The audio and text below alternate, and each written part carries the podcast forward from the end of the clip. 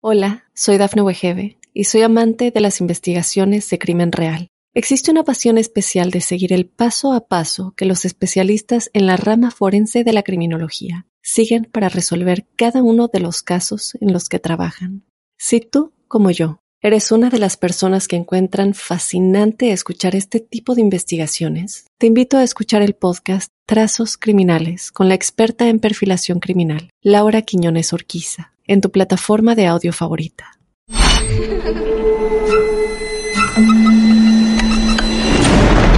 Los seres vacíos nos observan. Hasta hoy se registran muchos reportes de actividad paranormal en él. Veo cosas que no puedo explicar. Hay alguien sentado en esa silla. Está aquí.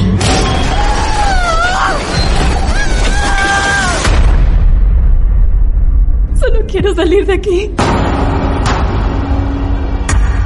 Misterio está fundamentado en el silencio. Pero ya es hora de hablarlo entre todos. Esto es Hay alguien en la casa. Martes de Misterio. Es divertido asustarse a veces, ¿no?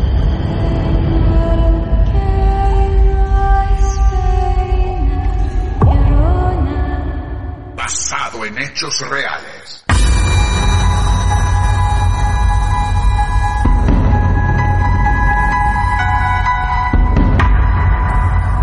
En vivo estamos aquí nosotros una vez más. Algunos dirán para enfrentar, otros para saborear, disfrutar. Otro martes de misterio. Y hoy volvemos casi al inicio de los martes de misterio, porque el inicio de los martes de misterio tiene que ver con la brujería. Yo creo que si la estadística que llevo mental no me falla, me parece que los dos o tres primeros casos de los martes de misterio tenían que ver con la brujería, con los trabajos realizados, con algo enterrado debajo de un limonero, por ejemplo. Después, durante un tiempo, se perdieron un poco las brujerías, transitamos el mundo de los ovnis, y obviamente el terreno paranormal, apariciones, cosas extrañas, es lo que más... Yo recuerdo uno Sí, que para mí fue el más particular sí. porque no era nada nada de fuera de este mundo, sino que era raro. Eh, el tema de los códigos, las radios que daban unos códigos. Ah, lo de las radios, Sí. el que pasó una grabación Sí. de las radios, sí señor, sí, también tuvimos de eso. Tuvimos hasta voces a través de llamados telefónicos. Trajimos algunas historias del mundo para presentarles también. En el día de hoy, la historia se llama, es muy simple, el nombre, casi noble. Brujería, llamamos a la historia de hoy, y está con nosotros aquí, más que protagonista, un testigo en, no en peligro tampoco, en primera persona, Bien. prácticamente. Gran testigo de esta historia. Valentín, buenas tardes, ¿cómo estás? Buenas tardes, ¿cómo va? ¿Cómo andas? ¿Bien? Bien, todo bien. Bien, perfecto. ¿Cómodo, Valentín? Tranquilo, todo bien. Sí, se lo nota tranquilo, claro que sí. Valentín, Valentín nos escribió. Nos dijo, ha pasado, han pasado algunas cosas hace un tiempo, ahora lo va a terminar de aclarar bien. La historia me parece que viene más por el padre, ¿no? Sí, perfecto. Valentín es un chico joven, ¿20 y cuántos tenés? Cuatro. 24 años. ¿Nacido en Mar del Plata, Valentín? No, en La Plata. La historia que vas a contar, nosotros la llamamos brujería porque sabemos dos o tres líneas con respecto a la historia, pero lo vamos a ir contando cronológicamente como fue sucediendo. Perfecto. Esto arranca más o menos en qué año. Y entre el 68 y el 72 también. Ah, vos no tenías, no, no venías de este No, mundo. no, esto no en sé. este. No, no, me lo contaron, no, no. Ah, bien, perfecto. El que te lo cuenta es Mi- familiar directo. Sí, mi viejo. Es tu viejo. ¿Tu viejo vive actualmente? Sí, sí. Vive. Bien, perfecto. ¿Tu papá sabe que vos venías a contar esta historia? Sí, sí, sí. Bien. ¿Y qué te dijo? Está todo bien. No importa. Bien, perfecto. Bien. Años 60 y pico entonces. Esta no es la música que habitualmente usas, ¿no? Me parece... Me está poniendo nervioso la música de hoy, Valentín. Sí. Ahí está. Bueno. Valentín, año sesenta y pico. Vos no habías nacido. No. ¿Y cómo comienza esta historia? Y mi viejo es en una ciudad de la provincia de Buenos Aires, X. Bien. Que no es La Plata. Ajá. Bien. Em, mi viejo estaba durmiendo, porque era chico, tendría nueve años, estaba durmiendo en la cama de mi abuela. Y de repente dice que él se levanta y en la esquina de la habitación ve como una figura negra y luz alrededor de esa figura y como que sentía miedo. Pero que cerró los ojos y se durmió. No lo dejó. ¿Cuántos años tenía tu papá? 8 o 10 años. Ah, era, era, era un pendejo. Sí, sí. 8 o 10 años. Sí, sí, sí. Él se despierta en su habitación y hay una figura. La de la madre. Es la de la madre. Sí. Una, una figura que describe cómo. Y que sería un, un- un tamaño de una persona y todo luz alrededor de la figura. Y negra la figura. Negra. eso nomás. No había un rostro que él pueda No, identificar. No, todavía no. Bien. Luego, otra noche ya durmiendo, él se despierta y cuando se despierta cara a cara, él ve la imagen de lo que según él dice es el diablo, según él. Sí. Que él siempre lo describe como, A ver. si vos ves, eh, si vos pones independiente, el club independiente, Sí. la máscara esa fea, Sí. que es un viejo así como Sí. fea con bigote, él la describe así y cuando lo vio no existía esa máscara. Claro. Ah, claro, es verdad. Es verdad. Ese diablo actual de la hinchada independiente es verdad. Es Él lo... lo- que se disfraza de diablo, pero lo hace hace 10 años, él ponele, lo describe con 20 esa, como mucho. Claro, él lo describe con esa imagen. Claro. Después de eso pasó, bueno, él, Él lo describe, perdón, Sí. Como un señor con bigotes largos. No, no, no, no. Él estaba como, él vio solo la cara. Claro, la cara, la cara. La cara sí, es un sí, señor con bigotes largos, Sí, sí, sí. narigón, ojos así medios profundos también, Sí. cejas también llamativas. Y rojo tomó la de máscara también. Ajá, rojo. Sí, sí. Él se despierta y cara a cara se encuentra con eso. Claro, entonces él cierra los ojos y ¿qué hace? La lógica, empieza a poner a rezar. Hace la obvia. Vuelve a abrir, lo sigue viendo. Reza de nuevo, vuelve y no está más. De Ya noche. está, de noche, pasó. La dejó, durmió. También ocho años por ahí. no, 10 ahí ya años. tendría diez y pico. Ah. Bien. O sea, él ve una figura humana, Sí, pasan dos años más o menos. sí. Una noche se vuelve a despertar y ve esa cara. Exacto. ¿En la misma casa? En la misma casa, La misma en casa. su habitación, sí. Bien. Sí. Y luego una, después, bueno, él siempre, como vivía cerca de como un bosquecito, se iba a cazar pájaros. Cosas de esas. Claro.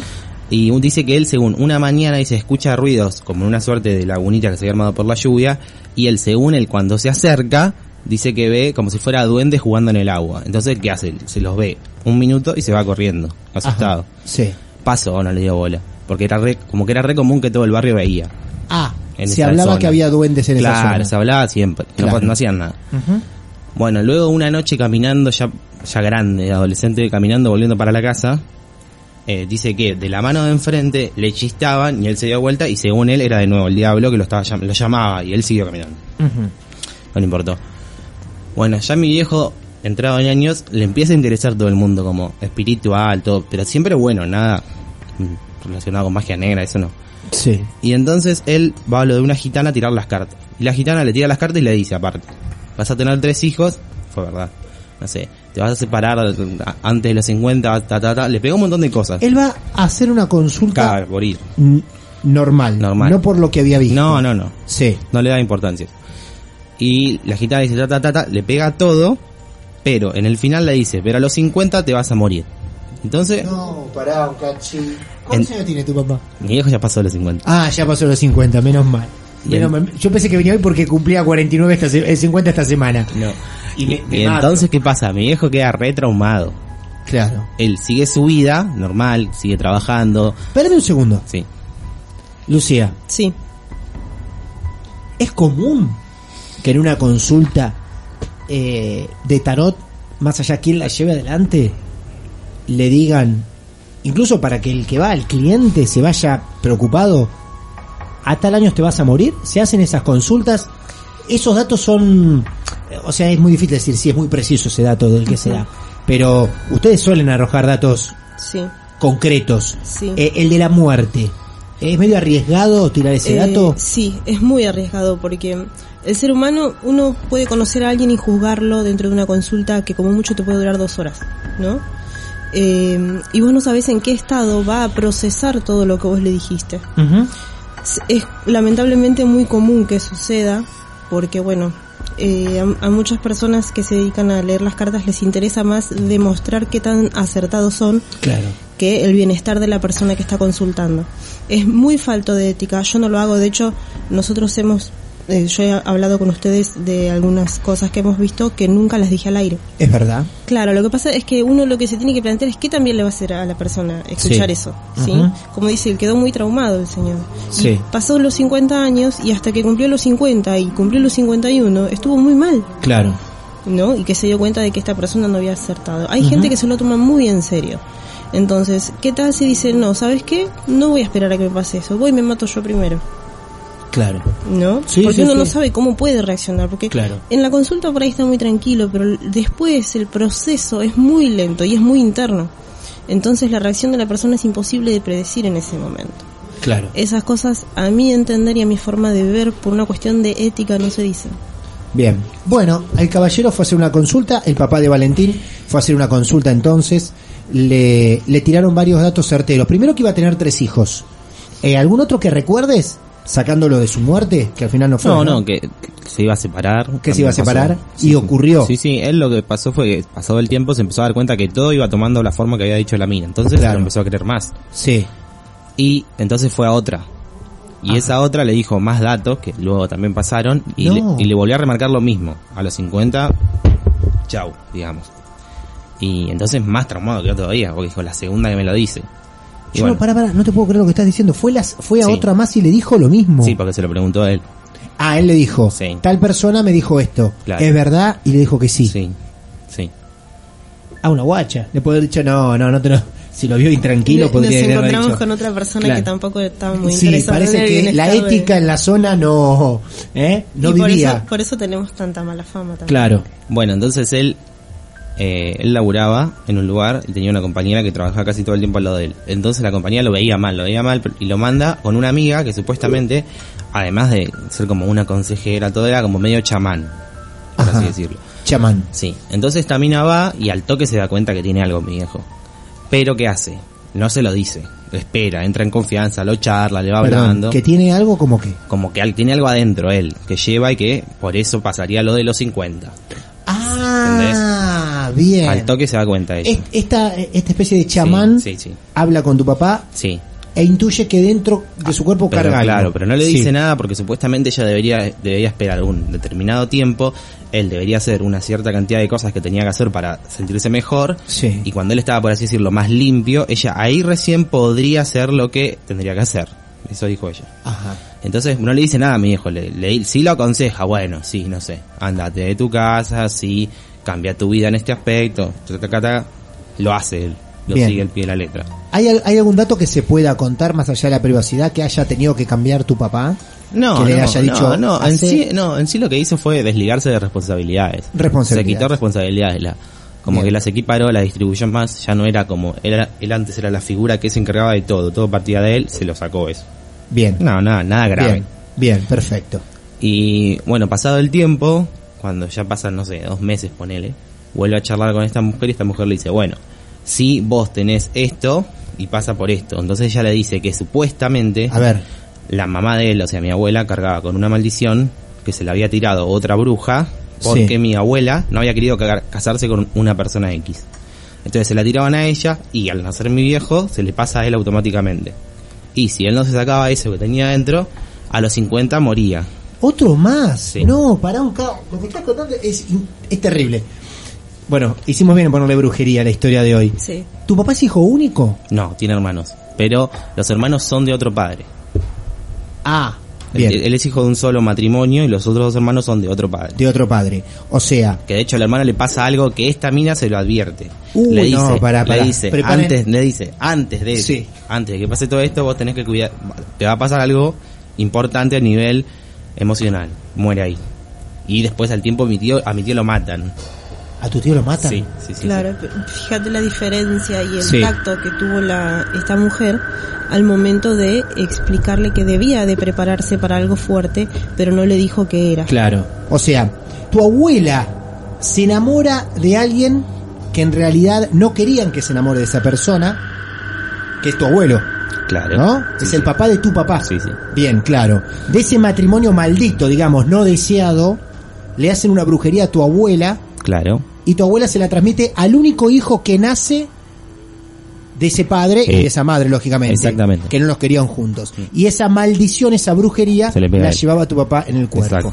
Ha consultado a gitana, a chamanes, donde todos coincidían en que a los 50 años iba a fallecer. Eso es loquísimo, Valentín.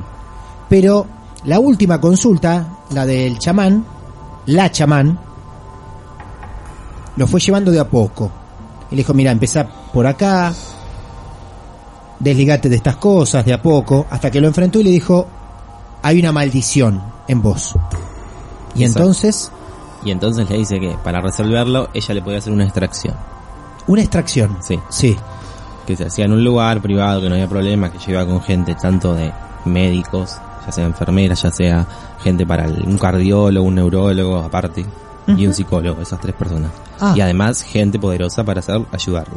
Sí. Entonces supuestamente a ella le bajaba un espíritu de los tantos que ella podía tomar forma y la ayudaba a sacar lo que él tenga. Él, él llegó a mi vieja, que no cree en nada, para que lo- vea todo y después se lo cuente, como para por si lo estafaban. Él tenía miedo de eso, obvio. Ah, claro. Y entonces fue. Y mi vieja obviamente no vio nada. Mi vieja le agarró la mano y cerró los ojos. Porque dice que era demasiado. Sí. Era mucho. El detalle de que te contó tu papá te dijo dónde lo llevaron. Sí, sí, sí, sí. Yo tengo una pregunta. Él que iba a estar inconsciente en el momento de la Aparentemente sí. Por eso llevó a mi madre para que vea todo y vea que no sea nada todo mentira. Pero parecía muy profesional por la cantidad de especialistas que había. No, sí, sí. sí. ¿Dónde lo llevaron? A un lugar que donde ella trabajaba, ella trabajaba en ese lugar y le prestaban el lugar por toda la noche. Tu mamá. No, no, la mujer Ah, que hacía la esto. chamán. Ah, la Exacto. chamán. A ella le prestaban Ahí. el lugar para poder hacerlo. Exacto, y ahí hicieron eso, donde también llevaron a la compañera de trabajo de mi viejo, porque ella lo quería ver también. Que aparentemente después de tantos años conviviendo con mi viejo en el trabajo y aguantándose broncas, toda esa cosa, se había chupado como, por así decirlo, una parte de eso que también le hicieron a ella. Ah, Los dos, o sea, los dos largaron cosas adentro. Obviamente mi viejo, supuestamente lo que cuenta mi mamá que sí lo vio, a ver. es que cuando le hacen todo eso, bueno, todo el quilombo, eso, lo que larga son tres ojos negros, toda una mancha negra y tres ojos. Y la compañía de mi viejo larga una mancha negra y un ojo. Ajá. Y bueno, y después de eso, mi viejo se despierta. Eso llegó un tiempo. No sé de qué te reís, Lucía. Prefiero que me cuentes antes de que te Estoy- rías. No, Sí. estoy, yo tengo como un archivero, ¿viste? Sí, Estoy claro. recordando materializaciones de cosas. Sí.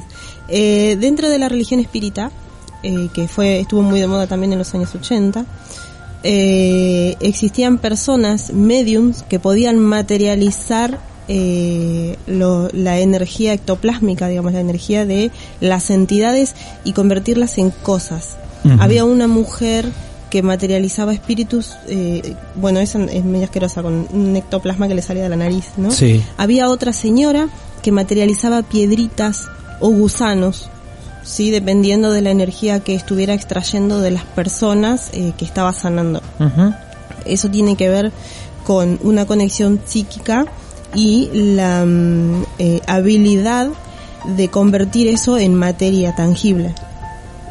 ¿Por qué no se lo llama exorcismo? Porque en algún momento mencionó la palabra, le hicieron un exorcismo. No, dijo una extracción. Sí. ¿No es lo mismo? No. Ajá. Eh, el exorcismo implica una posesión, sí, es decir, otra entidad poderosa o no que está a cargo de las funciones de ese cuerpo.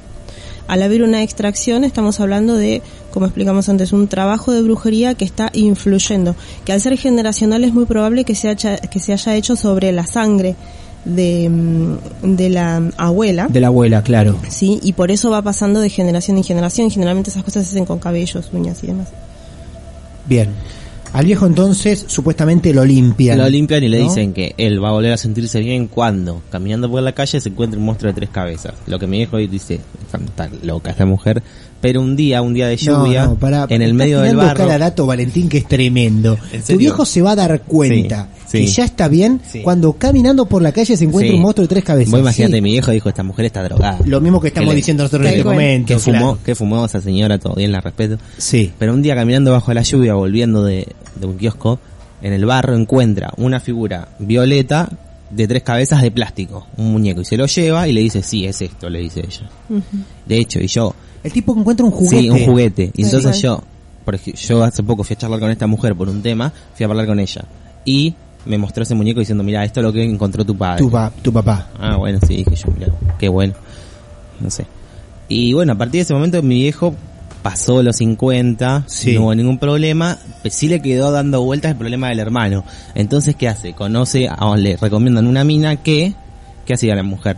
Supuestamente te hacía entrar en trance y podías hacerte ver o regresiones o tenía la habilidad, no ella no sabe cómo, de poder hacerte comunicar con tus familiares muertos. Que ellos bajaban Sí. y mediante ella hablaban por ella, o sea, ellos Sí, hablaban sí, a través hace de ella. poco escuchamos la historia del Sí. medium. Claro. Sí. Y, le- y bueno, y esta mujer va y le comunica con el hermano de mi viejo el que había matado.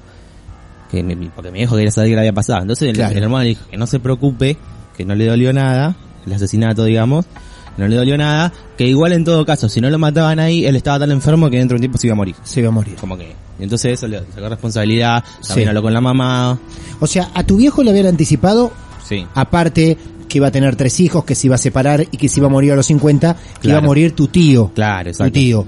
Eh, y ocurre antes que tu viejo pueda limpiarse. Claro, claro, En cierta claro. forma. Claro. Bien. Sí, sí. Eh, después de esto, de esta limpieza, Sí. tu, tu papá se pone en contacto con su hermano. Sí. Y logra comunicarse con él. Sí.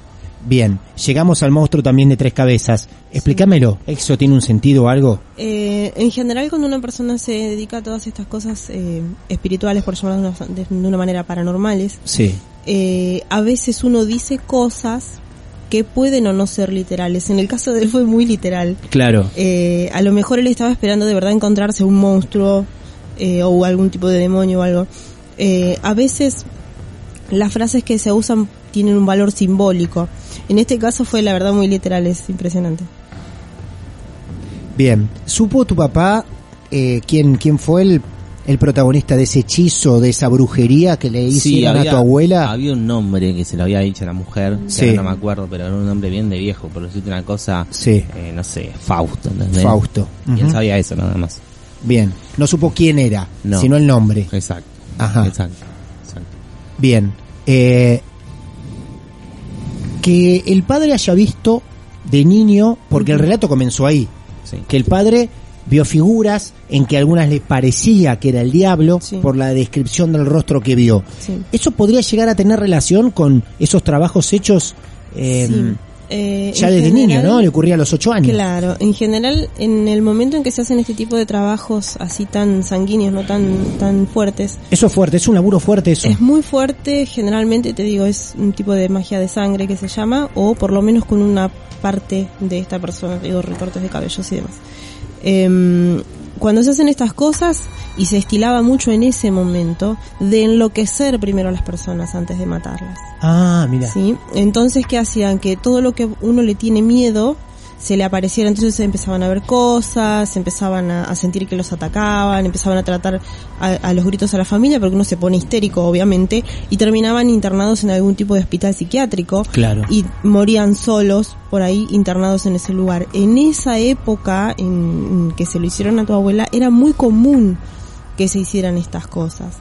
Entonces, al haber eh, absorbido también, heredado esto él y al haber iniciado por ahí en la habitación de su mamá, eh, es muy común que viera eso porque para un niño de 10 años él lo asoció automáticamente con el diablo y quiere decir que él tenía como un cierto temor al diablo. Claro. Entonces es bastante lógico que él viera esas cosas. Bien. ¿Tenés apostillas para aportar a esta historia? ¿Tenés algún dato más que digas? Sí, claro, claro. Eh, pasado un tiempo de todo esto, mi hijo ya está mejor. Obviamente no Sí. pasó más nada, no pasó más nada raro. Pero yo una noche llego a casa, una noche después de bailar, que yo lo llamo, mi viejo dice que yo lo llamo y le digo, che, pa, me voy en un remis para casa porque no puedo entrar al boliche. ¿Cómo, cómo? Me voy en un remis para casa porque Sí. no puedo entrar al boliche. ¿Hace cuánto de esto? Y yo tendría 19, por él. Pero mis amigos me cuentan que yo, yo soy serio de violencia, o sea, no me Sí. peleo, nada. No tengo un físico muy peleador, ¿no? Y entonces eh, dice que no me dejan pasar al boliche y yo me pongo re violento, pero mal. Me empiezo a pelear con el pato, le empiezo a decir, vos pelado, botón, vení, Ujú. pegame acá, no sé qué, estás para cualquier cosa. Los revolaseo y me voy en un remis. Y cuando llego a casa dice mi hijo que vengo como resacado, pero mal. Que por ejemplo, no me que- mi viejo me dice, bueno, anda a acostarte y yo no me quiero acostar. Yo qué sé, lo que parecía estar en pedo. Abría, Claro. abría el placar y sacaba la ropa para afuera. Estabas violento. Claro, mal, no Estabas me podían parar. Sí. Eh, Claro, y yo agarraba y gritaba, eh, ¿qué cosas gritaba que era muy nada que ver? Ah, decía mi hermano, que se llama, no sé, X, yo me, X es muy bueno, pero yo me lo voy a llevar. Y gritaba por toda la casa así. Entonces dije, bueno, este es tan pedo, ¿qué le pasa? Claro. Pasó, no pasó, no le dieron bola. Pero luego me vuelve a pasar estando lúcido eso, una vuelta. Casi. Y a partir de ese momento... me- Casi te pasa o casi lúcido. No, no, que estaba lúcido y como que medio que me pasó, pero fue cortito. Ujú. Y a ¿Qué ese- sentiste cuando te pasó? Nada. Pero, no, no, no, pero ¿qué, qué, qué, qué, qué sentías? ¿Qué es lo que te No, pasó? yo no me ¿Que acuerdo estabas- nada. Estabas violento. Yo no me acuerdo nada de todo eso, de lo que gritaba, Nada. de las cosas que hacía. Yo, por- yo tengo memoria hasta, hasta que estoy yendo al boliche. Después no me acuerdo más nada. Bien. Y yo no me drogaba en esa época, o sea, Claro. tampoco me drogo ahora. Es decir, Sí, sí, sí, ahora sí, lo normal de un pibe de 24, pero Claro. Eh, en esa época no, no hacía más que tomar alcohol, quiero decir. Claro. Y entonces, a partir de ese momento quedaban raro, ¿viste? Porque mi viejo tuvo que llamar al vecino de enfrente, que era como medio religioso, y mi vecino de enfrente supuestamente en cadena con tres personas oraban al mismo tiempo. No sé, una cosa Sí. medio rara. Yo no le di importancia, mi hijo me dijo, no le des importancia y seguí. Yo seguí. Pero después volvió a pasar que yo, ya de más grande, cuando yo hacía acceso de, de cierta sustancia, que no es cocaína, sino Sí, lo sí, otro sí, más lógico. Sí, sí, sí, sí, sí. Yo había veces que me comportaba muy raro, pero raro, mal, o sea, como que me encerraba así, como que no daba pelota y, y era más que el simple efecto. Porque uno dice, bueno, sí, comió muchas golosinas, sí, se rió, sí, X cosa, uy, qué talado que estaba este pibe, pero pasó. Pero ya era más aparte, lo mío yo como que no daba pelota a nada, hacía lo que yo quería todo el tiempo, como que no escuchaba a nadie. Y entonces eso empezó a parecerle raro a mi viejo. Y me dice, bueno, haz una cosa, anda a hablar con esta que me sacó la cosa a mí. Ah, eso te iba a preguntar. Por eso vos vas a hablar con esta... Yo voy a hablar con ella. Ajá. Y ella me dice, porque además yo estando en otro país, que yo voy siempre, de acá cerca, eh, un país, y esta, a la casa donde yo paro, la mujer, que era media, media bruja, pero no tan así en serio, me dice que ella una vuelta que yo me peleo con mi pareja de ese momento, me ve como con una energía muy negativa a todo a mi alrededor, todo negro. Ujú. Entonces me dice, presta la atención porque es raro eso. Entonces cuando vuelvo, yo vuelvo y le comento a mi hijo y mi hijo dice, bueno, anda. Porque mi hijo no quería que vaya al pedo. No, tu viejo sabiendo todo lo que le había pasado a él, Obvio. diciendo, lo voy a mandar a Valentín No. a que... Claro. Sí, sí, exacto. Y yo Esta voy- señora ahí donde te muestra primero el monstruito El de tres cabezas, como te dijo, para decirme, mira, no te estoy mintiendo, es Claro. no sé qué. sí, Que igual yo no era que no creía, o sea, eh, yo creía, pero tampoco estoy poniendo las manos en el fuego diciendo esto es real. Ujú. Bueno, entonces esta mujer se pone a charlar conmigo, me pregunta, me dice qué pasó, cómo pasó, qué hago, qué no hago, qué siento, qué no siento, no sé qué, y me dice que bueno, que tenían que pasar 40 días y después a partir de esos, de esos 40 días donde yo esté limpio, por así decirlo, ella ahí recién podría verme a mí y ver qué tengo. Que dice que sí, que puede ser, existe la posibilidad que cuando uno está como, por así decirlo, pasado, sí, muy pasado, tampoco tanto, pero normal. Sí, sí, sí. Hay gente que cierta percepción que supuestamente mentes más superiores, ya sea, no sé, masones, Illuminati, no sé, o otra cosa, o quizás no eso, sino algo más personal, en ese momento pasan a controlarte, pero no controlarte en el sentido de que vos vas a un shopping y matas gente. Controlarte no, no, no. en pequeños actos que repercuten Claro. en otras cosas. lo que hacías en tu casa diciendo que te ibas a llevar a tu hermano, Claro, y yo, me, y yo que Claro. pe- discutía con mi vieja, no me importaba nada, era toda mugre, claro. como que hacía lo que quería. Y bueno, nada, y ahí quedó. por Pero ahora. ella después de unos días te hace como una limpieza, algo, No, ¿esto no, no, te no. volvió a suceder o te...? No, no, no porque... él hace, hace poco fuiste, ¿no? Hace o poco, sea, tienen sí. que Ah. pasar los 40 días. Sí, tiene que pasar Ah, 40 días. todavía estás en Sí, cuarentena. todavía sí, sí, sí, ah, todavía estás en cuarentena. igual me dijo, no lo tenés que hacer ahora, hacerlo cuando quiera. Cuando vos quieras. No sé, después Bien. O sea que en algún momento acá mismo te levantás el estudio y te podés poner un poco No, loco. no, no, no. insultás a Pepo. Pepo, Depende ¿eh? de la Pepo, cantidad. Siempre Pepo. Depende de la cantidad de droga que haya en el estudio. Claro, exacto, sí, sí, seguro. Acá dice la chueca. Sí. Nos escribe, nos escribió hace un rato. Dice, me siento identificada con la historia.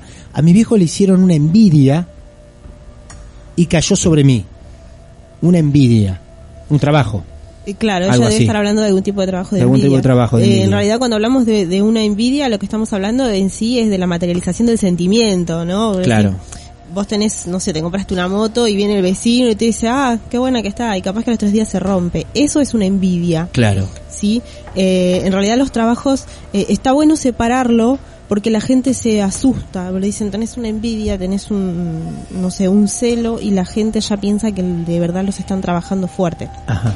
En realidad es una persona que te, a lo mejor te está envidiando o que no le caes bien y que te está Y es un mala onda. pensamiento. Claro, Sí. es un pensamiento que se materializa en tu vida porque uno ya se pone receptivo a veces a eso. Eh, en el caso de, mm, eh, de ella, lo, lo primero que tendría que hacer siempre, que es lo que le digo a todo el mundo, es la limpieza, ¿no? La limpieza de, ella, de su persona y de la casa. Y después sí ir viendo más allá, porque es lo mismo que sucede con él, hasta que no está completamente limpio y se descarta todo lo que puede hacer una influencia externa e interna, no se puede decir bien qué es. Claro. O sea que está bien ese periodo de 40 días como para Claro. poder analizarlo tranquilamente. Sí, sí. ¿Y ¿No hicieron limpiezas en tu casa? No, no, no, No, casa no, no, no. son de hacer esas cosas. No, lo que, le- lo, lo que le parecía a mi vieja cada tanto, así como ella lo contaba re normal, como si fuera que pasó el perro, dice que cada, cada tanto veía pasar un indio de pasillo a pasillo. ¿Un qué? Un indio, de pasillo a pasillo. Y entonces, ves una enciclopedia, tira, Cuando- tira cada bomba, porque no te dice ve pasar una persona, ve pasar un indio. No, no. Y a mí no me queda otra que Claro. sacarle la mirada a él y mirarla a Lucía como diciendo, explícame lo del indio también. Todo, sí, un que- indio. Claro, que cuando mi vieja le preguntó a esta mujer, le dijo, te lo mandé yo para que cuide la casa. Quedó Ajá. ahí, no le dio bola, Sí. después lo dejó de ver. Sí, ah, entonces el indio es buena onda. A mi abuelo, Claro. a mi abuelo lo veía habitualmente al levantarse sentado en la punta de la cama, siempre. Ajá. Pero no. Eh, tu papá. No, mi, mi mamá. Tu mamá veía a su papá, A mi viejo, claro. Ajá. A, mi, a mi abuelo, perdón. a tu abuelo. Sí. Y nada, nada, pues más nada, en casa nunca pasó nada raro. Son una familia intensa ustedes, ¿eh? Sí, normal. Tus otros hermanos, dos más, dijiste que tenías. Sí, nada raro tampoco. Nada raro. No, nada extraño. Bien. Intensa la familia de Valentín, Sí, ¿eh? mucho, la verdad que muy sí. sensible. Sí. Em, dijimos y anticipamos, por eso la historia se llamaba Brujería, que iba a tener que ver mucho con eso. Sí. Eh, ya desde los ocho años que sufría el padre de Valentín mm, de estas apariciones, hasta que pudo resolverlo, gracias Sí, a Dios. sí. Y, y lo que más me llama la atención de todo era esos eh, 50 años que todos marcaban ese, Claro. ese Y fin lo de que vida. pasa es que eh, cuando son cosas así tan marcadas, sí salen con, con esta precisión, ¿sí? Porque uno ve el, el corte en la mitad de la vida, quien dice, ¿no? Simbólicamente Claro. son los 50 años. Eh, lo que pasa es, lo que sucedía con estas personas anteriores era que no podían encontrar el por qué o no lo buscaban. Ah, Porque la brujería sale en las cartas. salen las cartas. Sí, por supuesto. Y sale muy claro. Por eso es muy raro encontrar una persona que de verdad esté siendo trabajada, así como el caso de- del papá de él. Eh, en general son personas que te dicen, tenés un trabajo, pero yo te lo saco por tanto. Claro. Bueno, Valentín, ¿algo más que quedó de la historia todavía No, para contar? no, no Lo está último fue el indio. No, no, nada más. Bien. Nada raro. Después nada, después nada raro, ¿eh? Nada después raro. todo tranquilo. Todo tranquilo. Bueno, a ver cómo van tus 40 días de limpieza. Después un día nos escribís Bueno, dale. a ver qué descubrieron de vos, qué Bueno, te dijeron. bueno, bueno. ¿eh? Un saludo grande al viejo. Te mando. ¿eh? Le agradecemos que te haya permitido en cierta forma venir hasta acá a contar la, la historia y al resto de los hermanos. ¿eh? Todo tranquilo entonces. Todo tranquilo. Bueno, gracias Valentín, un placer, ¿eh? De nada, gracias a ustedes. Muy bien, hasta acá se vino Valentín. Entonces, para hacernos vivir a todos nosotros otro martes de misterio. Atrévete a escucharnos de noche.